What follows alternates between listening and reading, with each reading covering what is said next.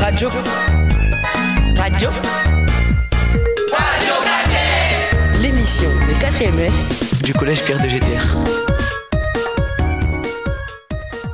Bonjour à tous, bienvenue sur Radio KTF, un programme d'information réalisé par la classe de 4e F du collège Pierre Dégéter à Saint-Denis. Nous sommes le vendredi 9 juin et on enregistre notre émission à la mairie de Saint-Denis.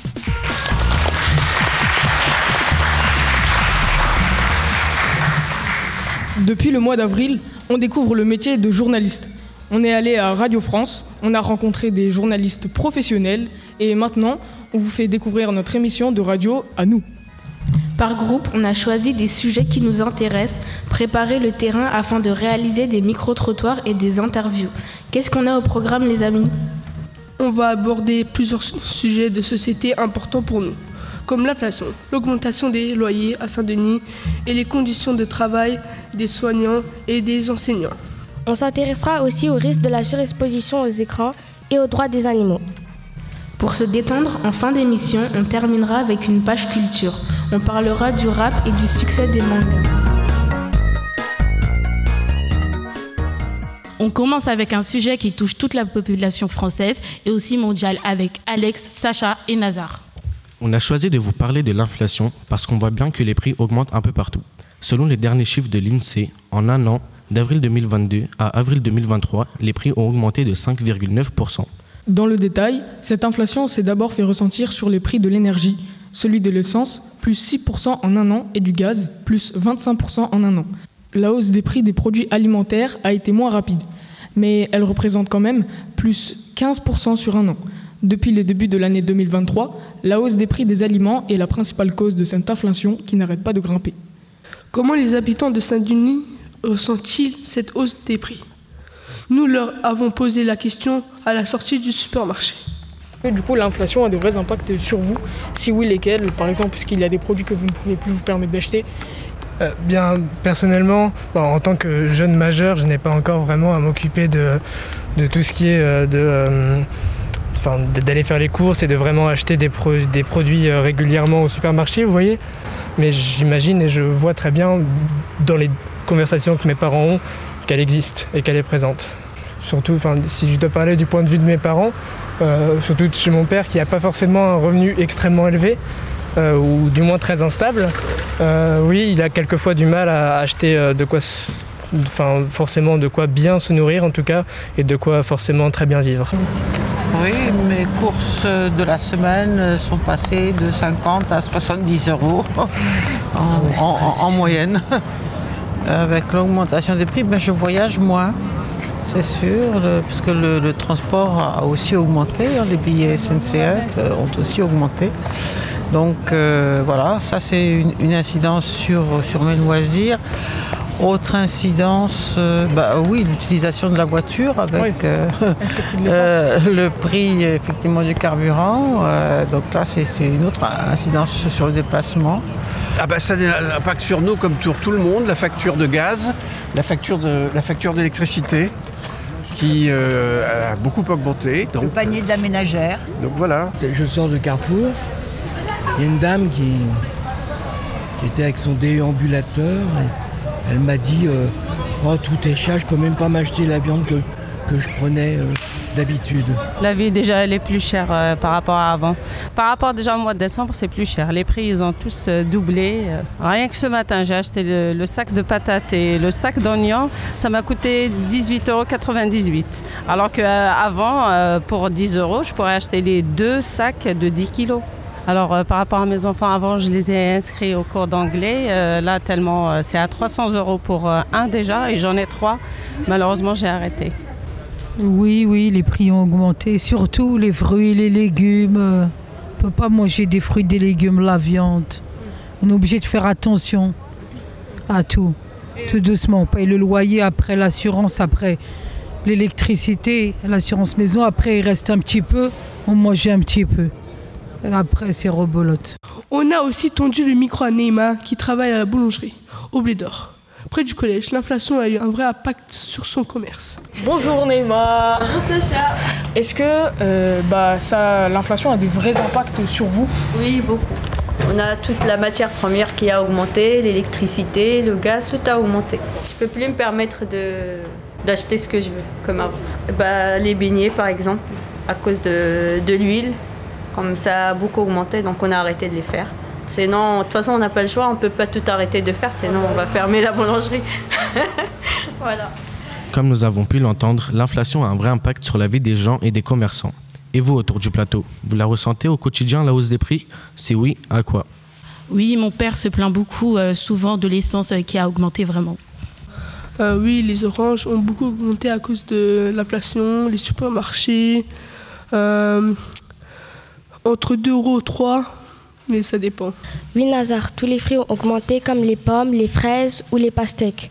Donc, euh, comme les prix ont plus augmenté, eh ben, nous, nous en achetons moins. On voit aussi que les œufs ont beaucoup augmenté, euh, sont passés de 3 à 5 euros euh, à cause de l'inflation. Et les sucettes aussi qu'on achetait habituellement bah, ont augmenté et euh, on- sont passés de 10 centimes à 20 centimes. Merci pour vos réponses. On l'a compris, la vie est de plus en plus chère. Ça se ressent au supermarché comme à la maison, car les loyers, eux aussi, augmentent. N'est-ce pas, Aminata? Oui, Sacha, avec Corédia, nous avons décidé de traiter le sujet de l'augmentation des loyers, des charges de logement dans ma ville.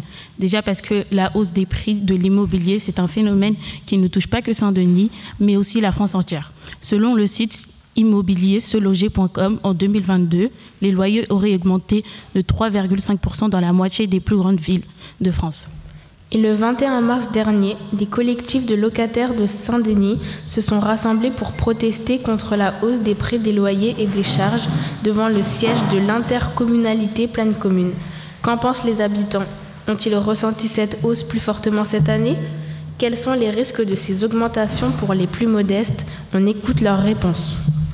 Que pensez-vous de l'augmentation euh, des loyers à Saint-Denis? Euh, bah, L'augmentation des loyers, c'est quelque chose qui intervient chaque année, hein, de toute façon. Euh, maintenant, euh, tout dépend dans quelle mesure euh, ils sont augmentés et pour quelles raisons. Bah, on est contre parce que si ça permet que à des bourgeois d'habiter à Saint-Denis et qu'il y a moins de mixité sociale, euh, ça exclut forcément des personnes euh, qui peuvent plus habiter euh, en centre-ville et ça les repousse plus loin. Alors en termes de logement, euh, je trouve, ça fait plusieurs années que j'habite à Saint-Denis, qu'il y a de plus en plus de logements qui deviennent inaccessibles, euh, qui sont trop chers au niveau des prix et qui se rapprochent beaucoup des prix de Paris. En plus de ça, je sais qu'à Saint-Denis, il y a pas mal d'immeubles qui sont en état d'insalubrité et du coup qui doivent être, euh, qui doivent être refaits. Et j'ai peur qu'avec ça, les prix augmentent euh, encore plus. Est-ce que les loyers et les charges ont augmenté ces dernières années? Alors euh, oui, je crois que les charges et le loyer a augmenté au cours des dernières années. Il suffit de voir euh, mon loyer par exemple qui a augmenté euh, de euh, 100 ou 200 euros en, en 5 ans je crois. Les charges, oui, mais comme tout le monde, c'est dû à l'inflation, l'électricité qui augmente, le gaz, donc forcément les charges augmentent. Ah oui, ça a augmenté. Bah, nous, on paye plus qu'il y a quelques années. Selon vous, quels seraient les impacts dans le futur des hausses des loyers pour les habitants les moins riches? Bah, ça fera qu'ils pourront faire moins d'activités pour leurs enfants et vivre avec le strict minimum. Et voilà, je pense qu'il y a des gens qui vont devoir déménager, oui, parce que du coup, l'augmentation des loyers, ça va aussi avec l'augmentation du coût de la vie et tout. Donc, Comment on pourrait faire pour qu'il y ait moins d'augmentation de, loyer Alors très honnêtement, je sais pas puisque c'est pas mon métier. Je pense que c'est aux politiques de trouver, mais des aides, j'imagine, de la mairie ou des subventions euh, de l'État euh, pour aider les personnes qui sont dans des situations euh, plus euh, plus difficiles. Euh, Qu'est-ce qu'il faudrait? Bonne question. Bah, faudrait voir avec Macron ça, je pense. Nous accueillons sur ce plateau Nelly Angèle. Bonjour et merci d'avoir accepté notre invitation. Vous êtes habitante et présidente de l'amicale des locataires de, la, cité des Courtis à Saint-Denis. Vous êtes aussi représentante de la Confédération nationale du logement à la pleine commune Habitat, le principal bailleur social de la ville. Angèle, comment expliquez-vous cette augmentation des prix des loyers et des charges à Saint-Denis?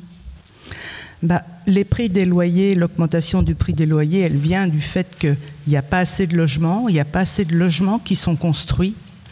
Euh, au contraire, euh, ce qu'il faut savoir, c'est que sur le territoire de pleine commune Habitat, en, très peu d'années, en 4-5 ans, on a, on a démoli ou prévu de démolir 3000 logements. 3000 logements euh, qui étaient occupés par des habitants de Saint-Denis qui ne peuvent prétendre qu'à un logement social. Parce qu'en fait, 75% des habitants de notre ville ne peuvent prétendre qu'à un logement social. Or, ces logements, on les démolit au titre de l'ANRU. L'ANRU, c'était prévu, c'est la rénovation urbaine qui était prévue initialement pour faire de la mixité. Mais en fait, cette mixité, elle se traduit par le fait que les gens qui ont les plus bas, les plus bas revenus ne peuvent plus payer les nouveaux logements qu'on leur propose. Et effectivement, ils sont obligés de déménager. Il faut construire beaucoup plus de logements. Il faut se mobiliser pour que tout le monde puisse avoir un toit décent. Qui sont les habitants de Saint-Denis les plus impactés par cette augmentation et quelles sont les conséquences pour eux?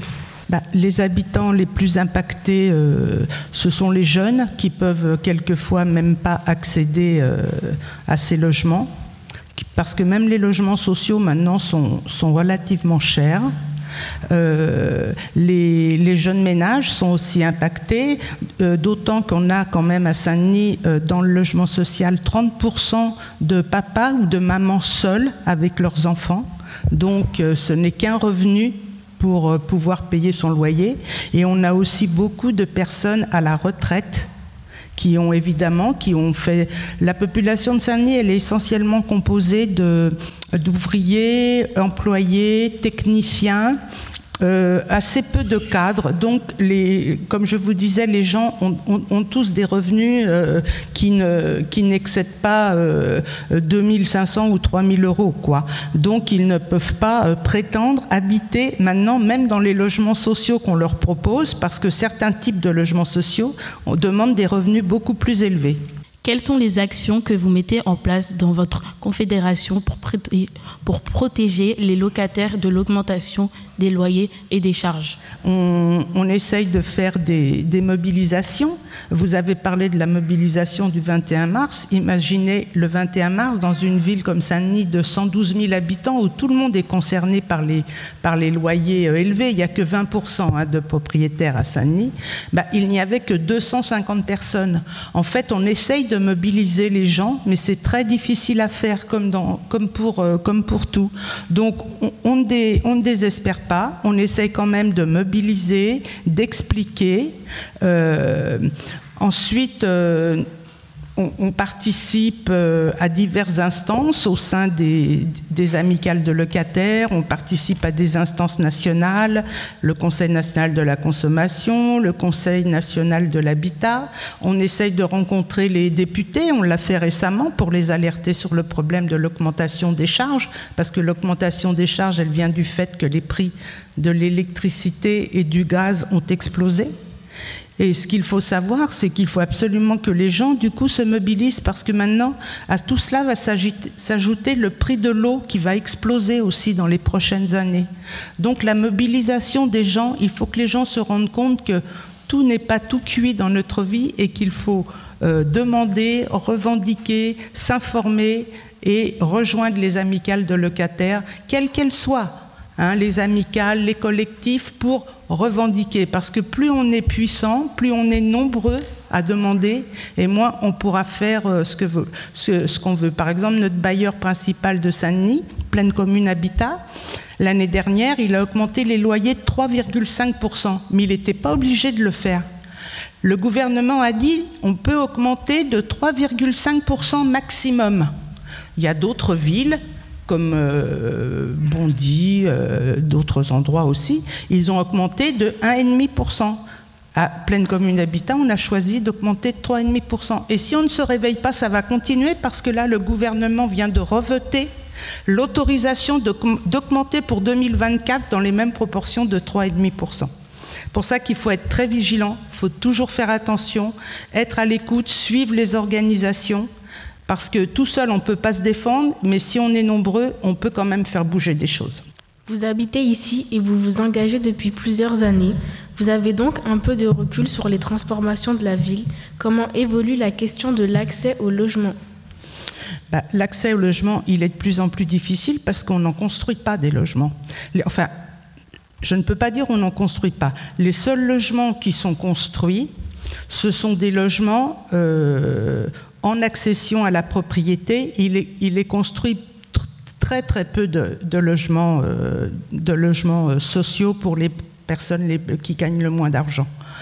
Donc, étant donné qu'il y a déjà à Saint-Denis 8000 personnes qui attendent un logement, je ne sais pas si vous vous imaginez, et que par exemple la pleine commune Habitat cette année, on va en construire pour ces personnes à revenus euh, modérés euh, à peu près 250. Euh, vous voyez, on n'est pas prêt de résoudre la crise du logement. Les seuls logements qui sont construits, parce qu'on voit des constructions un peu partout, ce sont des logements, mais avec des loyers chers que les habitants de Saint-Denis ne pourront pas habiter, dans leur grande majorité, ils ne gagnent pas assez d'argent. Donc il faut, exiger, euh, il faut exiger des logements pour la population adaptée à Saint-Denis. Merci Nelly de nous avoir éclairé sur ce sujet et merci pour votre participation. Vous écoutez Radio KTF, on revient dans quelques instants après une pause musicale. Je suis même pas choqué, je m'en doutais. Je savais que l'être humain était mauvais. Pourtant, je pensais que notre histoire était sincère. Si tu me tends la main normal, je t'envoie l'ascenseur. Elle a tout, elle a tout pour me faire tomber. Aminata, à son charme, j'ai succombé. Elle attend que je lui passe les clés du fait. Elle a tout, elle a tout pour me faire tomber. Et quand je suis pas là, c'est que je fais de l'oseille. Je fais pas de ton avis, de tes conseils. Et quand tu penses que je dors, je fais de l'oseille. Mais mon bébé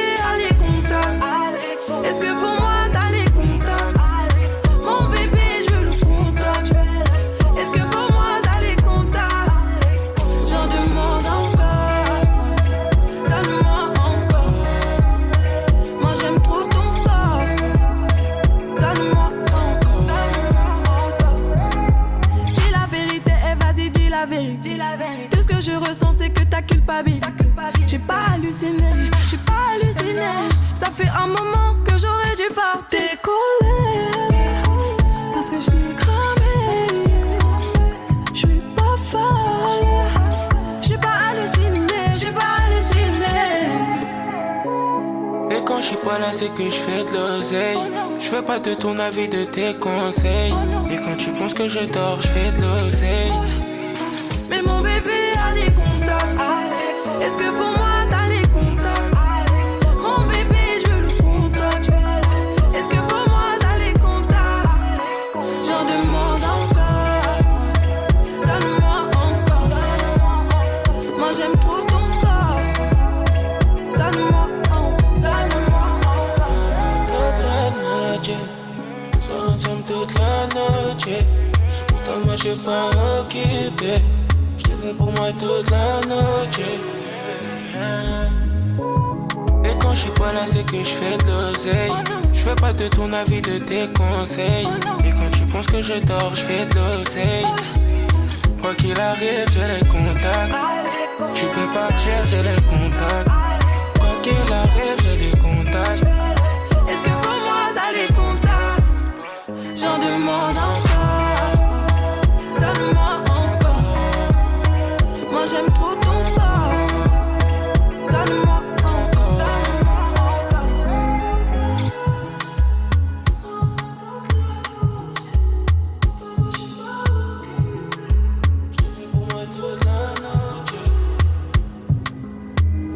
C'était et Aya Nakamura avec leur titre Contact. On l'a entendu, tout augmente. Le prix de la nourriture, des loyers et des charges. Par contre, les salaires, eux, n'augmentent pas à la même vitesse. On va maintenant s'intéresser à deux professions importantes dans notre société, mais pas assez reconnues selon les principaux concernés. Il s'agit des soignants et des enseignants. Pour commencer, Kouridja Imamou, vous nous emmenez à l'hôpital public.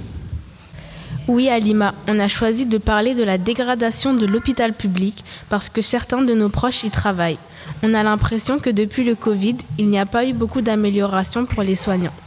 Avant d'entendre un témoignage de soignants, on vous propose d'écouter ce que pensent les habitants de Saint-Denis de la situation de l'hôpital aujourd'hui. Désastreux. L'individu est devenu un numéro et plus une personne. Sans plus. Très surchargé. Euh, J'y suis allée une fois même avant le Covid et euh, c'est vrai qu'il y a tellement de monde que du coup on n'est pas forcément très accueillis. Il y a beaucoup d'attentes. Et euh, bah, on sent que le personnel est sous pression à fond. suis allée une fois aux urgences et on s'est trompé de médicaments pour moi avec une autre personne et on a inversé alors que c'était pas pour moi. Je pense que, notre hôpital est malade. voilà, et que, que les soignants français sont très courageux et qu'il faudrait vraiment qu'on essaye de sauver notre hôpital. Voilà, mais on a beaucoup de choses à sauver en ce moment, les retraites aussi, donc euh, voilà, c'est pas évident. Il est en grand danger, mais il est de grande qualité. Il est de grande qualité, mais cette qualité est en danger faute de moyens. Tout, euh, les urgences, je pense que ça a évité. Parce que c'est toujours euh, surchargé, débordé, on attend des heures et des heures. Je préfère les hôpitaux privés, mais ça dépend euh, de la situation des gens. En très mauvais état, je pense que les gens ont beaucoup de mal à travailler déjà dans les hôpitaux, les médecins, les infirmières. Et euh, le problème, c'est que j'ai l'impression que la puissance publique ne prend pas conscience euh, que dans quelques années, ben, tout le système va s'effondrer certainement. hein. Euh, Bah écoutez, très compliqué. Moi j'ai travaillé en plus euh, là-bas. Euh, bah, Il n'y a pas assez de moyens. Euh, les soignants sont souvent euh, au bout du rouleau. Euh, que vous dire d'autre Euh, Non, que bah, on assiste à une baisse de moyens et que ça, ça devient compliqué pour tout le monde, je pense. Autant les soignants que, euh, que le public euh, accueilli. On a fait des recherches pour avoir des chiffres qui pourraient illustrer le problème. Selon une enquête de 2022 de la Fédération hospitalière de France, 99% des établissements publics rencontrent des difficultés, faute de personnel suffisant. C'est dans les hôpitaux hors CHU que la situation s'est le plus dégradée. Il y a de plus en plus de postes d'infirmières qui ne sont pas dépourvus. 6,6% en avril 2022 contre 3% en 2019. Nous sommes allés interroger Kunandi. Elle est infirmière et travaille depuis 6 ans à l'hôpital. Elle explique ces difficultés qu'elle rencontre au quotidien. Je travaille à l'hôpital depuis 2017. Les conditions de travail euh, se sont dégradées euh, à l'hôpital. Donc euh, la charge de travail elle a augmenté. Les équipes sont surmenées et il y a un très grand manque de personnel. C'est pas évident à gérer au quotidien. On ressent le stress et la pression. Il faut être rigoureuse et endurante au quotidien pour faire face à la charge de travail qui cesse d'augmenter. Oui, effectivement, les conditions de travail à l'hôpital ont un impact sur moi. J'ai moins de temps pour moi-même dans un premier temps. Ensuite, euh, on ressent souvent à la fin de nos journées une charge mentale qui pèse. On se demande si on a très bien fait notre travail ou pas. Physiquement, c'est épuisant. On peut se retrouver à travailler de jour comme de nuit. Euh, donc ça nous décale et ça a un impact sur la qualité de sommeil. Donc globalement, oui, le fait de travailler à l'hôpital a un impact sur nous euh, dans notre vie quotidienne. Je dirais que nous avons un très bon système de santé de base, mais qui s'épuise au fil du temps, avec une demande qui ne cesse d'augmenter et le manque de professionnels de santé. Tout de même, si les plaintes de ces soignants sont écoutées, il peut y avoir une amélioration dans les conditions de travail à l'hôpital. Donc euh, il faut faire en sorte d'écouter ces réclamations-là pour que notre système de santé soit efficient. Comme vous venez de l'entendre, les soignants souffrent de l'état de l'hôpital aujourd'hui. Pouvoir se soigner dans de bonnes conditions est essentiel. C'est pourquoi nous pensons que l'État devrait donner plus de moyens aux hôpitaux. Un autre métier utile, celui de l'enseignant. Nous, on les connaît bien, les profs. On les côtoie 5 jours sur 7, 6 heures par jour. Et parfois, franchement, ils nous font de la peine. On doit bien reconnaître que ce n'est pas un métier facile. Alima, Zenabou, Shainez vont nous parler du malaise des profs. On a choisi d'aborder les conditions de travail des professeurs. Pourquoi? Parce qu'on voulait comprendre les raisons qui poussent nos profs à faire grève. Cette année encore, beaucoup de cours ont sauté, car nos profs se sont mobilisés contre la réforme des retraites. On a fait quelques recherches et on s'est rendu compte que de plus en plus de profs abandonnent le métier. Un rapport du Sénat qui date de 2022 détaille les crises d'attractivité du métier d'enseignant en France. En 2022, sur les 23 571 postes offerts aux différents concours du recrutement d'enseignants, seulement 19 838 postes ont été couverts. 3 733 postes n'ont pas été pourvus. Le rapport explique aussi que le nombre d'enseignants qui démissionnent est en hausse constante depuis 10 ans. Avant d'en parler avec les principaux concernés, on a demandé aux habitants de Saint-Denis quelle image ils avaient du métier d'enseignant. On écoute leur réponse. De prof, c'est un métier, c'est un beau métier, mais très dur actuellement. C'est un métier important, c'est un métier très dur. c'est un métier qui n'est pas assez, qui n'est, qui n'est pas assez valorisé dans la société. Bah, un prof, c'est, c'est, lui qui, euh, qui, fait, euh, qui fait sortir un médecin, c'est lui qui fait sortir un ingénieur, c'est lui qui fait sortir un. Je sais pas moi, dans, dans n'importe quel domaine. Du coup, le métier de prof, c'est très noble et c'est très sensible. Tous les profs que j'avais eus, euh, c'était des profs bienveillants, c'est toujours des profs qui, se donnaient à fond. Même, je pense qu'ils étaient, étaient même sous-payés par rapport à ce qu'ils faisaient pour nous. Je pense qu'en France, les professeurs ne sont pas assez payés par rapport à, leur travail, justement. Et que ça pourrait aider les choses s'ils avaient un salaire un peu plus haut, s'ils étaient moins pauvres, justement. Euh, je pense que c'est un métier très difficile pour lequel il faut beaucoup de qualité. Il faut déjà connaître sa matière. Et en plus de ça, il faut arriver à la transmettre aux autres. Après, je pense que c'est un métier sublime parce que on Enfin, on, entend souvent les gens, et moi j'ai des souvenirs comme ça de, de personnes qui vont dire euh, ce, professeur a changé ma vie. Quoi.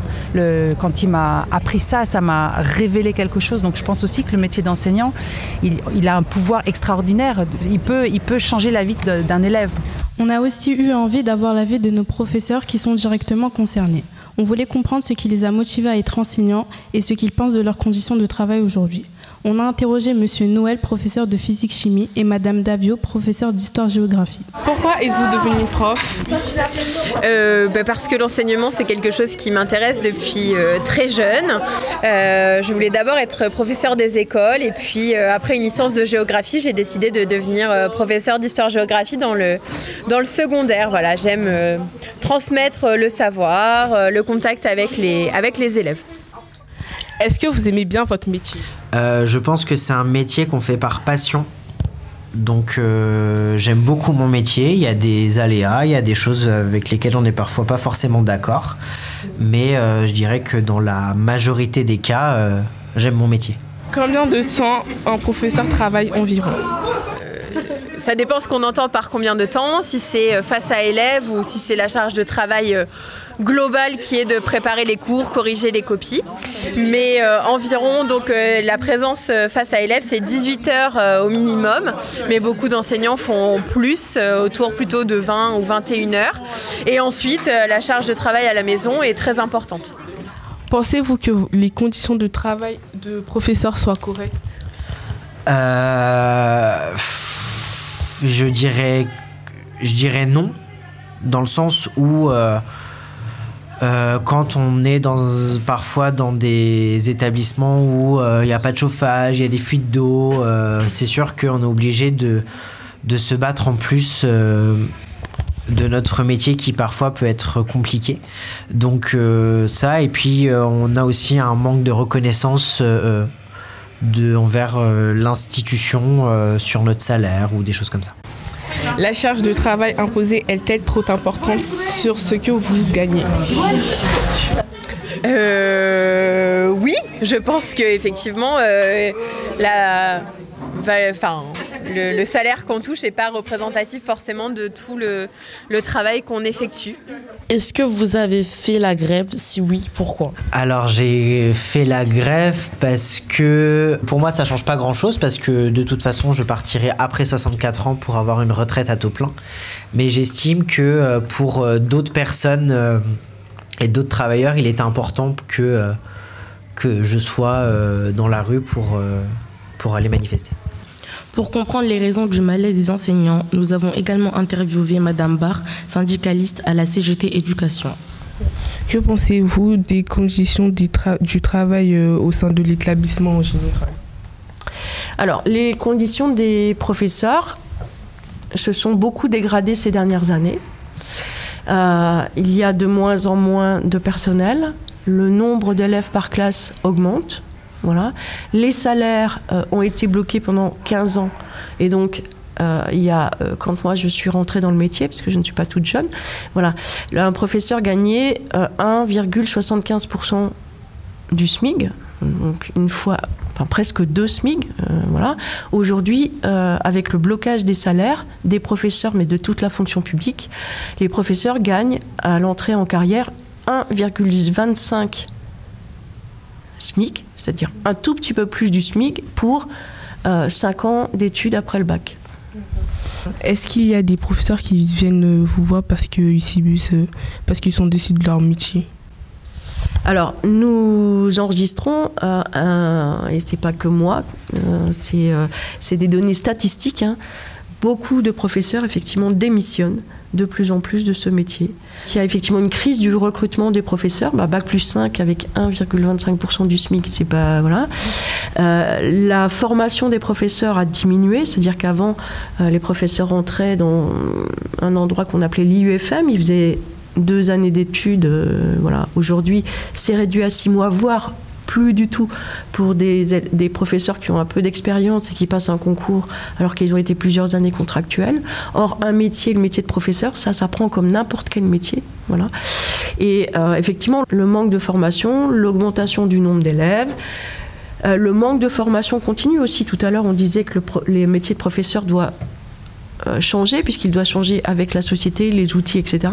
Et quand on n'a pas de formation continue ou une très mauvaise formation continue, bah, c'est effectivement difficile de, s'adapter. Donc les baisses de salaire, voilà, tout ça fait qu'effectivement euh, il y a une crise de recrutement et il y a beaucoup de professeurs qui cherchent effectivement à changer de métier. Les professeurs, puisqu'ils démissionnent ou, ne veulent, ou, les, ou les étudiants ne veulent plus forcément devenir professeurs, euh, c'est qu'ils ont l'impression en tout cas que le métier est moins reconnu.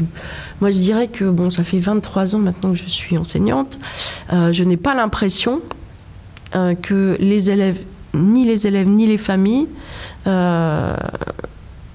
aiment moins les professeurs qu'avant ou ne, ne le- ne leur accordent moins d'importance. On a vu pendant la- le Covid, hein, euh, on a vu effectivement beaucoup aussi des, missions de reportage disant ah, les professeurs comme les infirmières, hein, on en a besoin, quel métier ils font, etc. Enfin. Donc je ne suis pas persuadée que dans la population, le, le métier de professeur soit euh, dévalorisé. Euh, je pense que les Français sont très attachés à ce que tous les enfants aient droit à aller à l'école et une bonne éducation. Voilà. Maintenant, les conditions qui se dégradent, le salaire qui se dégrade, font qu'effectivement, on peut, en tant que professionnel, avoir l'impression qu'on est déconsidéré. Voilà. Mais je ne suis pas sûre que ce soit parce que les Français euh, voilà, déconsidèrent l'école aujourd'hui, majoritairement. Face aux revendications des professeurs, le ministère de l'Éducation nationale a annoncé une augmentation de salaire de 10% par rapport à 2020 et propose aussi aux professeurs de s'occuper de nouvelles missions pour avoir plus de sous. Ces mesures n'ont pas vraiment convaincu les syndicats de professeurs car l'inflation est finalement plus importante que l'augmentation proposée. Vous écoutez Radio Catef, on revient dans quelques instants pour d'autres sujets de société. Bientôt j'irai au ciel rejoindre Imkus le petit Lamine. Regarde la vie qu'on mène, on fait ça que pour la famille. On a toujours fait que du sale et nos parents ne font que prier. Pardonne-moi si je suis pas là, c'est que je cours derrière les milliers. Je suis avec Savastano dans un 4 étoiles crête. Pas très loin de Malia, elle est chargée sous le maillot. Le nez dans mes affaires, bébé m'attend pas pour le dîner. Et si c'est trop bizarre, ben je disparaîtrai comme Houdini. Voyant comme Suleiman, voyant comme mec ne Jimmy. À deux doigts de péter le million, mais ce PD se fait désirer. Pour l'instant, je suis dans le hall, sous dos, je réfléchis. Qui aura le sourire, en coin de bouche si je flanche. Ceux qui parlent fort sont que des baltringues déguisées. J'ai les chaussures qui piquent, j'arrive vers les Champs-Élysées. On peut enlever la vie pour sauver nos réputations. Évitons toutes les tentations. À l'heure qu'il est, je suis dans l'avion. On tire, laisse les planter. J'arrive en tête du peloton. Je suis là que pour la plata. Ouais. Le lundi et le mardi. Le gérant se lève à 5 heures. Pas peur qu'on vienne l'éclater. Y'a rien de facile dans l'argent facile, Pequeño me fascine. 357 Magnum, pas de grappling. Y'a la volaille qui applique, on s'échappe. Minuit pété sous champ, demain je serai aux Seychelles. Et pour avoir cette vie là, j'ai remonté les bretelles. Quand le rêve est trop long, le réveil est brutal. Black Panther, comme la daronne de Les barreaux ou les tropiques, on prendra l'argent tout pareil De toute façon c'est nous les best en vrai. Dis-leur qu'ils restent tranquilles ou le machin va discuter. Tu veux donner des coups de main, allez baisse ton père. J'ai mon papier, j'ai mon équipe, je suis pas dans la mendicité. Élève dissipé d'après le dire du prof. Cinq ans plus tard son fils me demandera une toffe. 500 000 albums plus tard ma tête a pas gonflé. Le prochain s'appellera Destin, je vais tout vous raconter J'irai au ciel rejoindre Rimkus le petit Lamine Regarde la vie qu'on mène, on fait ça que pour la famille. On a toujours fait que du sale et nos parents ne font que prier. Pardonne-moi si je suis pas là, c'est que je cours derrière les milliers. Oh, oh, oh, oh, oh, oh. Pardonne-moi si je suis pas là, c'est que je cours derrière les milliers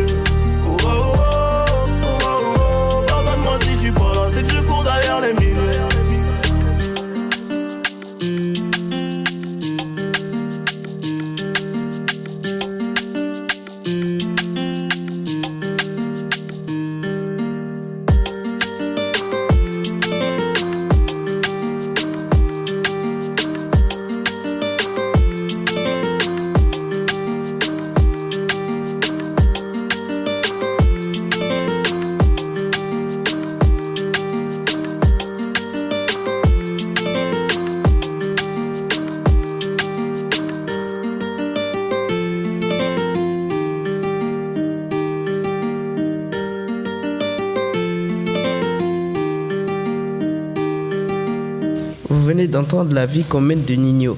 On passe à un autre sujet de société. Au collège, on n'a pas le droit de sortir nos téléphones, mais ça, ça ne nous empêche pas de passer beaucoup de temps devant les écrans. Loï, Ajwin et Marc. Vous vous êtes penchés sur les risques des surexpositions aux écrans. On a choisi ce sujet puisqu'on a l'impression que les Français passent beaucoup trop de temps sur leurs écrans, et même nous d'ailleurs. Pour cela, nous avons fait un petit sondage qui prouve qu'on passe plusieurs heures devant les écrans euh, à regarder les réseaux sociaux. Avant de parler des risques et avec des professionnels, nous avons demandé aux habitants la place que prenait leur téléphone sur leur quotidien. Combien de temps restez-vous sur un écran par jour environ Environ 8 heures. Ça peut varier, ça peut être entre 2 heures et 3 heures, mais je ne regarde pas tout le temps mon téléphone. En fait, je vais plus trop sur TikTok, tout ça. Moi, franchement, ça m'a saoulé. Je dirais 5 heures hein, sur mon téléphone. Là, j'ai regardé bientôt, j'ai regardé mes, euh, mon temps d'écran là sur mon téléphone. Je suis resté 5 heures, entre 5 heures et 5 heures et demie. hein. J'ai une moyenne de 5 heures et demie. hein. C'est un truc de ouf. C'est très, long- c'est très longtemps, 5 heures et demie. Que faites-vous généralement dessus Je passe euh, la plupart de mon temps sur les réseaux sociaux. J'écoute de la musique. En, en gros, ça me sert ça me sert de Walkman, quoi. Mon téléphone. Euh, je m'informe dessus, euh, sur les médias, euh, des journaux indépendants et euh, après divertissement, on va dire 50-50. Euh, alors, je regarde des informations sur l'actualité, sur les manifestations beaucoup en ce moment, les blocages, euh, les lieux où je peux être utile euh, pour la mobilisation. Et les écrans euh, ont-ils un impact négatif sur vous?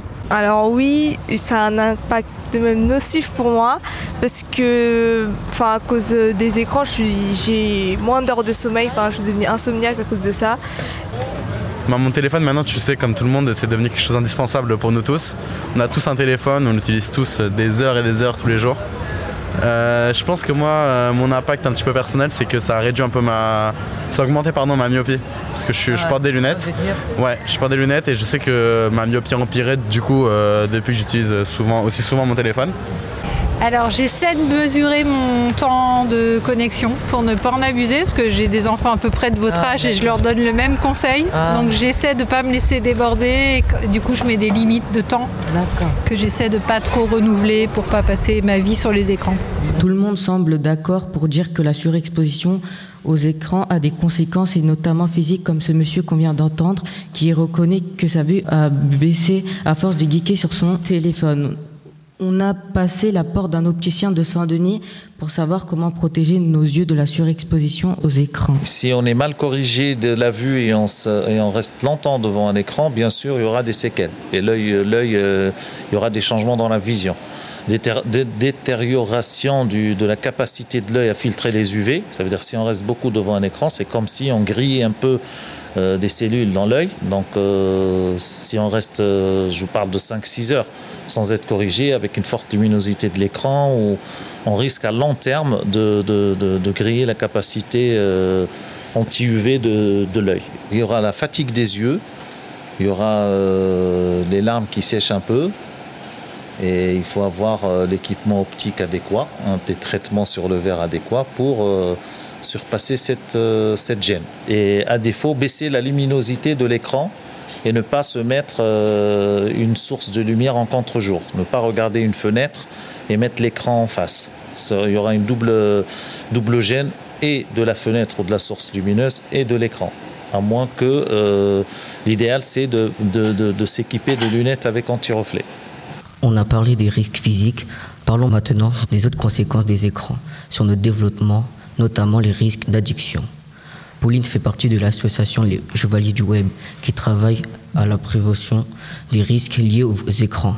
Elle nous donne aussi quelques conseils pour un usage raisonnable de nos écrans. Alors en fait, les écrans, ils vont, euh, ils vont agir sur le système de récompense du cerveau, euh, qui s'appelle donc le système de dopamine. C'est-à-dire que, euh, en fait, le fait d'être, de, de regarder énormément les écrans, ça va stimuler en permanence cette zone du cerveau, et donc ça va complètement euh, perturber notre système de dopamine, et c'est ce qui fait que ça nous rend accro euh, au même titre que la drogue ou l'alcool. Auriez-vous des conseils pour sortir de l'addiction des écrans? Alors euh, déjà, les conseils qu'on donne euh, notamment aux enfants et dans les écoles, euh, c'est pas d'écran le matin avant de venir à l'école. Euh, comme ça, on reste bien disponible pour les apprentissages parce que ça, sinon ça va perturber notre concentration. Euh, ensuite, pas d'écran pendant les repas. Donc, euh, on favorise la discussion avec sa famille, la conversation, pour pas couper le lien, parce que les écrans coupent le lien en fait avec euh, les autres. Ensuite, pas d'écran le soir avant de se coucher pour passer une bonne nuit. Donc, grosso modo, deux heures avant, euh, il faudrait pas d'écran avant de se coucher. Et idéalement, pas d'écran dans sa chambre. Mais voilà, idéalement, avant 3 ans, 6 ans, il faudrait pas d'écran. Ensuite, entre euh, 3 et 6, il faudrait pas plus que 15 minutes. Ensuite, de 6 à 12, il faudrait 30 minutes à 1 heure progressivement. Et ensuite, de 13 à 18 ans, 1 à 2 heures progressivement par jour. Sachant qu'on est très loin de tout ça. Quels sont les dangers euh, psychologiques des écrans? Le, le, plus inquiétant pour, euh, pour les scientifiques, c'est que le, fait qu'on devienne accro en fait et que ça stimule toujours le système de dopamine, euh, ça va empêcher le, ça va inhiber le système de réflexion euh, et de l'empathie en fait. Donc ça veut dire que les gens, à force d'être devant les écrans, ils vont de moins en moins ressentir de l'empathie. Et l'empathie, on sait que c'est très très important parce que c'est le fondement d'une société. Donc s'il n'y a plus d'empathie, eh ben, en fait, on se demande comment va fonctionner la société. On passe à un dernier sujet de société, la protection animale avec Copina et Delia. Nous allons vous parler de la protection des animaux domestiques. En France, l'année passée, la société protectrice des animaux SPA a recensé 23 800 animaux maltraités et 44 199 animaux abandonnés. On trouve ça pas normal. C'est pourquoi on a cherché à réaliser un reportage dans un refuge, mais ça n'a pas été possible. Donc on est allé dans les rues de Saint-Denis à la recherche d'habitants amis des animaux. Comment faut-il s'occuper d'un animal chez soi? Eh bien, il faut lui laisser une certaine liberté, mais il faut être aussi très présent. Il faut l'aménager, euh, son petit espace, il faut le donner à manger, il faut bien s'occuper de lui, des petits câlins, voilà. C'est un réconfort souvent pour les personnes qui sont seules. Et puis c'est euh, un jouet entre guillemets pour les enfants, mais c'est aussi euh, une présence et ça peut éviter des conflits. Je considère les animaux au même euh, niveau que les êtres humains, parce qu'on est tous des animaux. J'adore les animaux, je ne conçois pas ma vie sans et euh, je trouve que le traitement qu'on leur inflige aujourd'hui est particulièrement euh, abject. Comment améliorer la protection animale? Déjà, en les laissant plus en pleine nature, en leur procurant des soins nécessaires. Je pense que ça peut passer par, euh, bien sûr, par l'évolution des droits et puis aussi par l'éducation. C'est une grande partie. Beaucoup de questions sociétales se font, se règlent par l'éducation qu'on fait aux enfants. Parce que si on apprend aux enfants euh, qui vont grandir que les animaux ils sont comme nous et qu'ils méritent les mêmes choses que nous qu'il faut les respecter, ben, forcément derrière ils auront plus de mal à mal les traiter. Les animaux ont déjà des droits, heureusement, euh, pas à hauteur de ce qu'ils devraient, hein, ils devraient en avoir beaucoup plus, mais euh, effectivement ça fait quelques années qu'on a accordé des droits aux animaux et c'est une très bonne chose. euh, et bah... Oui, dans une certaine mesure, je pense qu'il doit être respecté, choyé, que on doit en prendre soin. Après, euh, après, je sais pas, ça mériterait un débat peut-être. Plusieurs habitants ont souligné que les animaux avaient des droits. On a donc fait des recherches pour comprendre ce que dit la loi concernant la protection animale. La dernière loi date du 30 novembre 2021. Elle vise à lutter contre la maltraitance animalière et à conforter les liens entre les animaux et les hommes. Avec cette loi, la protection animale est renforcée. Par exemple, au moins 7 jours avant l'adoption d'un animal, un certificat d'engagement et de connaissance doit être signé pour responsabiliser le futur propriétaire. Et il est maintenant interdit d'exposer des chiens et des chats en vitrine d'animalerie. Des nouvelles sanctions sont aussi introduites en cas de maltraitance. Les actes de cruauté et d'abandon sont possibles de 2 ans de prison et 30 000 euros d'amende. En cas de mort d'un animal maltraité, la peine peut aller jusqu'à 5 ans de prison et 75 000 euros d'amende. Le code pénal punit désormais le fait de donner volontairement la, la mort à un animal. Merci les filles pour cet éclairage sur la protection des, des animaux domestiques. Restez à l'écoute de Radio KT, on revient après une pause musicale. C'est ma gasolina, y'a mes gasolides là. Elle veut rentrer dans ma tête, mais je veux pas continuer. C'est ma gasolina, y'a mes gasolides veut rentrer dans ma tête, mais je veux pas continuer. 1143, je les cons, les ennemis me font pas peur. Il faut couvrir à midi. J'ai des outils dans le jean. La vengeance veut prendre le dessus. Je ça dans le congélateur. Elle m'attire des ennuis. C'est la rue, c'est ça.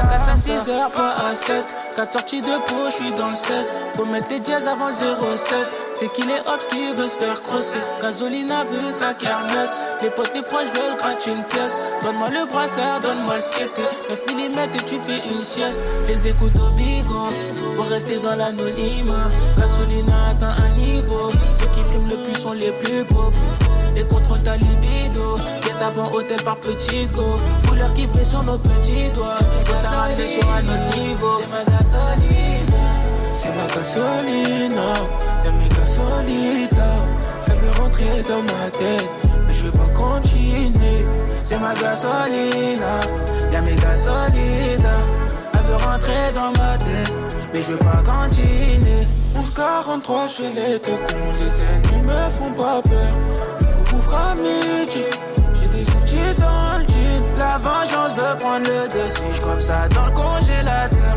Elle m'attire des ennuis. C'est la rue, c'est comme C'est ce que je fais, c'est que j'aime. Bilombe, massa, tout ce que j'ai. C'est beaucoup trop noir ce qu'on projette. À part la santé, tout s'achète. J'arrache le sol en séquentiel. J'envoie mes prières vers le ciel. Dans l'auto chauffant sont les sièges. Les lots de la cahier sans solfège. Et quand j'entends Ara, la première chose à faire c'est mes pendas. Gasolina veut que je prenne sa main. Que je manipule encore trop doucement. Ah, les écoutes au bico. Donc faut rester dans l'anonymat. Je te ramènerai dans un autre niveau niveau. Si t'es ma, si t'es ma gasolina. Elle veut que je prenne soin d'elle. Rester, c'est pas facile. Une fois qu'on est monté, elle est keufs qui descendait. Ramène le descendait. Je découpe de mieux en mieux. Une je me sens mieux. La considérer comme ma princesse, mais je n'étais pas son roi. Elle apporte toujours des problèmes, même quand on fait bien son rôle. Et des fois, je me sens comme un enfant qui n'a pas eu ce qu'il voulait. Le chétat qui conseille faire un choix entre l'astuce pour le vol. On est de retour sur le plateau de Radio Katef. Vous venez d'entendre Chacola avec son titre Gasolina. On était dans la nature, on va maintenant se détendre avec des sujets culture. On commence avec Sadio, Abdelaziz, Sam et Zakaria, tous les quatre amateurs de rap. On va vous parler de rap, car ce style musical a conquis le cœur de la jeunesse, à tel point que la France est aujourd'hui le deuxième marché mondial du rap après les États-Unis. La SACEM rappelle que depuis 2017, le rap francophone domine le paysage musical français, avec 9 et 11 albums classés au top 20 des ventes de disques chaque année. À Saint-Denis, évidemment, le rap séduit aussi. On a d'ailleurs des rappeurs autour de nous. Rudy est un surveillant de notre collège et fait partie d'un groupe qui s'appelle Black Tria. On l'a interviewé, il nous a raconté ses débuts, ses premiers textes, ses influences. On l'écoute. Oui, je vais leur donner le bon moment, mais ils préfèrent quand je suis mauvais. Black Tria. Totem, totem, totem, je grave la bugue comme dans un coffee. Photo qui je correspond au profil, je remonte Paname pour visser Sophie. Comment as-tu commencé le rap J'ai commencé euh, en cinquième, enfin sixième, cinquième. Euh, en fait, j'ai commencé, c'était un ami à moi, avec qui je suis toujours d'ailleurs, qui, qui, qui, faisait du rap et en fait, tout simplement, il m'a donné envie, tu vois. Il m'a donné envie de rapper et voilà. Quels sont les rappeurs qui vous ont inspiré? Bah, indirectement, c'est les musiques euh, de chez moi, du pays. Après, bon, c'est pas des rappeurs, c'est des, plus des, artistes, genre Michael Jackson et tout. Mais ouais, y a quand même, je suis tombé sur un. Je suis tombé sur euh, Ateyaba. Ouais, lui, je pense il m'a marqué. Comment vois-tu le rap dans 5 ans? Dans 5 ans? Je pense qu'il va changer. Hein. Il y aura des nouveaux euh, styles musicaux. Et ça se trouve, ça sera même plus le rap numéro 1 en France, ça sera autre chose peut-être. As-tu un projet que tu souhaites réaliser? Ouais, ben, ben j'aimerais faire un deuxième projet de musique. J'en ai déjà fait un, donc euh, c'est un petit projet qu'on a réalisé. Mais là, je, je compte, j'y pense en tout cas, en faire un deuxième, un peu plus sérieux encore.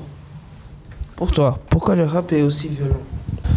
Euh, C'est pas que violent, je trouve, mais ça dépend de, de ce que la personne, euh, sur le moment, elle ressent en fait. Parce que on peut faire un son euh, assez violent, comme un son triste, comme un son joyeux, comme un son qui est un peu plus. Euh, où il y a plus de réflexion, où on peut faire des. On peut, il y a plus de dénonciation, de, de revendication. Donc ça dépend de, de l'état d'esprit sur le moment dans lequel on est. Il y en a qui, qui aiment bien arriver direct avec une image assez violente mais en vrai, aujourd'hui, je pense que ça a changé. Avant, ça se faisait beaucoup. Aujourd'hui, ça a changé.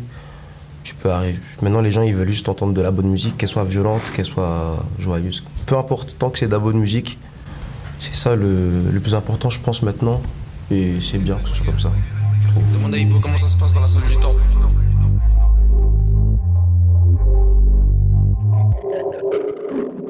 On accueille maintenant sur le plateau Marc DGI, producteur de chez Bring Da Noise, un label musical indépendant de Saint-Denis. Pour commencer, quel est votre rôle au sein du label Bring Da Noise? Je suis président du coup au sein du label Bring Da Noise et aussi en parallèle président d'une boîte de marketing musical qui s'appelle Crescendo Leads. Et vous êtes aussi dans une entreprise qui aide les jeunes à vendre leur album de rap? C'est exactement ça, c'est Crescendo Leads du coup dont j'ai parlé. Et l'idée, c'est d'aider les artistes à produire et à, comment dirais-je, une fois produit euh, l'album, il faut du coup en faire la promotion. Et donc, euh, je suis là pour aider les artistes à faire la promotion de leur projet. Comment faire une prod de rap? Quelles sont les étapes incontournables? Pour faire une prod de rap, déjà, tout part d'une idée. Déjà, il faut avoir les mélodies dans la tête, il faut être relativement créatif. Et après, à partir de là, il faut avoir les bons outils. De nos jours, on a de la chance. Avec un ordinateur et euh, un pianomètre, on peut faire de la bonne musique. Et donc les étapes, c'est tout d'abord bah, partir de l'idée. Et c'est après il y a deux écoles. Il y a l'école de, de, la rythmique d'abord. D'abord on fait une petite rythmique euh, avec, euh, avec euh, les éléments de base, caisse claire, euh, kick, euh, etc. Après il y a aussi la possibilité de commencer par la mélodie. On fait d'abord une mélodie et après on vient mettre la rythmique. Une fois qu'on a fait la rythmique et les mélodies et qu'on a relativement toutes les mélodies dont on a besoin et toutes les rythmiques dont on a besoin, là on passe à ce que l'on appelle l'arrangement. L'arrangement, c'est là qu'on va venir dire Bon, ben là au début, je veux que mon son il commence avec la mélodie, puis après je vais rajouter euh, la grosse caisse, je vais rajouter tel élément, tel élément, tel élément. Au milieu, pour le refrain, je veux mettre tel élément, tel élément, tel élément. Pour le couplet, je veux mettre tel élément, tel élément, tel élément. Et à la fin, faire une structure complète pour du coup faire le son en entier qui est bien introduction, refrain, couplet et ainsi de suite. Combien ça coûte une séance d'enregistrement en studio Là, tout dépend de là où tu vas et du budget que tu as et du niveau de qualité que tu veux atteindre. En fait, c'est-à-dire qu'en moyenne, euh, ça, ça va entre 20 à 50 euros de l'heure, l'heure d'enregistrement. Après, les plus gros studios, ça peut aller jusqu'à 200, 300, 10 000, enfin, vers l'infini l'au-delà, quoi. Mais disons que concrètement, la moyenne pour un petit artiste, entre 20 et 50 euros, on va dire.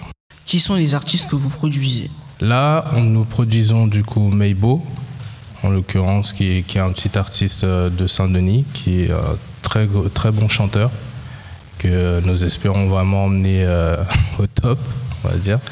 Et, et, à côté de ça, nous avons un autre artiste aussi, Ludmaël, qui lui est mon petit frère et très talentueux aussi, qui est capable de produire littéralement euh, une chanson à lui tout seul dans sa chambre en une journée. Quoi.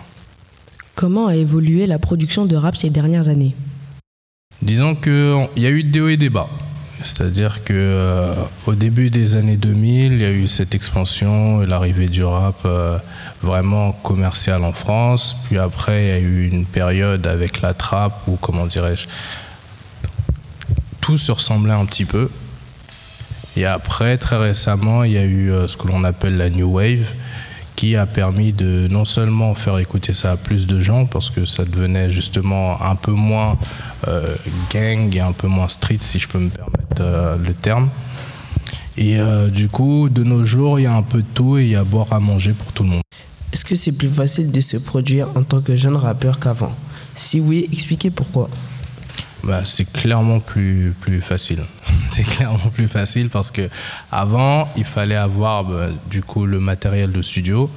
Et le matériel de studio, si on remonte euh, même jusqu'au début des années 2000, c'était vraiment euh, très très très cher et seules les grosses entreprises, les grosses majors pouvaient se permettre d'avoir un studio euh, pignon sur rue. De nos jours, n'importe qui avec un budget de 500 euros peut s'acheter un ordinateur euh, portable, euh, euh, peut acheter les logiciels de base. Tout est sur YouTube en termes de, en termes de, tutoriels. Et un micro, un micro d'entrée de gamme, une centaine d'euros, un clavier maître, un peu moins de 100 euros. Donc c'est accessible à plus ou moins tout le monde de nos jours. Merci Marc DJ d'avoir répondu à nos questions. Si vous voulez vous lancer dans le rap ici à Saint-Denis, vous pouvez aussi profiter de l'accompagnement du pôle ressources hip-hop et culture urbaine de la Maison de la Jeunesse. Notez bien l'adresse, ça se trouve aux deux places de la Résistance et de la déportation à Saint-Denis. On a parlé du succès du rap chez les jeunes d'aujourd'hui. On passe maintenant au carton des mangas. Ahmed et vous vous êtes penchés sur le succès des BD japonaises. Oui, Sam, les mangas ont la cote en France. L'Institut GFK dresse chaque année un bilan de l'état de santé de la BD en France. L'étude a révélé qu'en 2022, le manga représentait 25,2% du marché du livre et que 57% des bandes dessinées vendues l'année dernière étaient des mangas. Autrement dit, un livre sur sept vendu en France est une BD japonaise. Et c'est sans compter les scans qui se lisent en ligne. On a décidé d'aller dans une librairie de Saint-Denis pour voir si ce succès des mangas se ressentait aussi nous avons rencontré Aurélie, co-gérante de la librairie La Petite Denise et responsable du rayon manga. Est-ce que vous vendez beaucoup de mangas? Si oui, quelles sont selon vous les raisons du succès des livres japonais? Euh, On en vend euh, pas mal. Euh, depuis dix ans, le rayon manga s'est agrandi. Les raisons du succès, bah, déjà, ça, se, ça s'explique par le fait qu'il y a beaucoup plus euh, de mangas euh, qui sont traduits aujourd'hui. Euh, il y avait, même encore il y a dix ans, c'était beaucoup de, de, de, grosses séries voilà, et qui étaient traduits et qui étaient animés. Aujourd'hui, il y a beaucoup de mangas qui existent d'abord en manga papier et ensuite qui sont, qui sont animés. Après, je pense que j'allais dire c'est facile à lire, mais en fait non, je trouve pas que ce soit facile à lire. Moi, je trouve ça même difficile à lire les mangas, mais visiblement pour vous, pour votre génération, c'est facile à lire. C'est des, des, codes qui vous sont euh, vraiment habituels euh, depuis tout petit. Il y a trois ans, on ne nous demandait pas encore de manga pour des enfants qui sont au début de la lecture, quoi, pour des enfants de 7-8 ans. Aujourd'hui, on nous demande beaucoup de mangas euh, pour des enfants petits. Quel public sont les lecteurs de manga? Alors, euh, le public, il est, euh, il est assez divers. Évidemment, euh, la, majorité des lecteurs de manga qui viennent ici, ça va être les adolescents. effectivement, il y a aussi aujourd'hui des enfants plus jeunes, des enfants de moins de 10 ans, ce qui n'est pas le plus simple, parce que, en fait, ça n'existe pas tellement, le, le, manga, pour les, les enfants plus petits. Mais donc voilà, donc il y a les adolescents, il y a les enfants de moins de 10 ans, de plus en plus.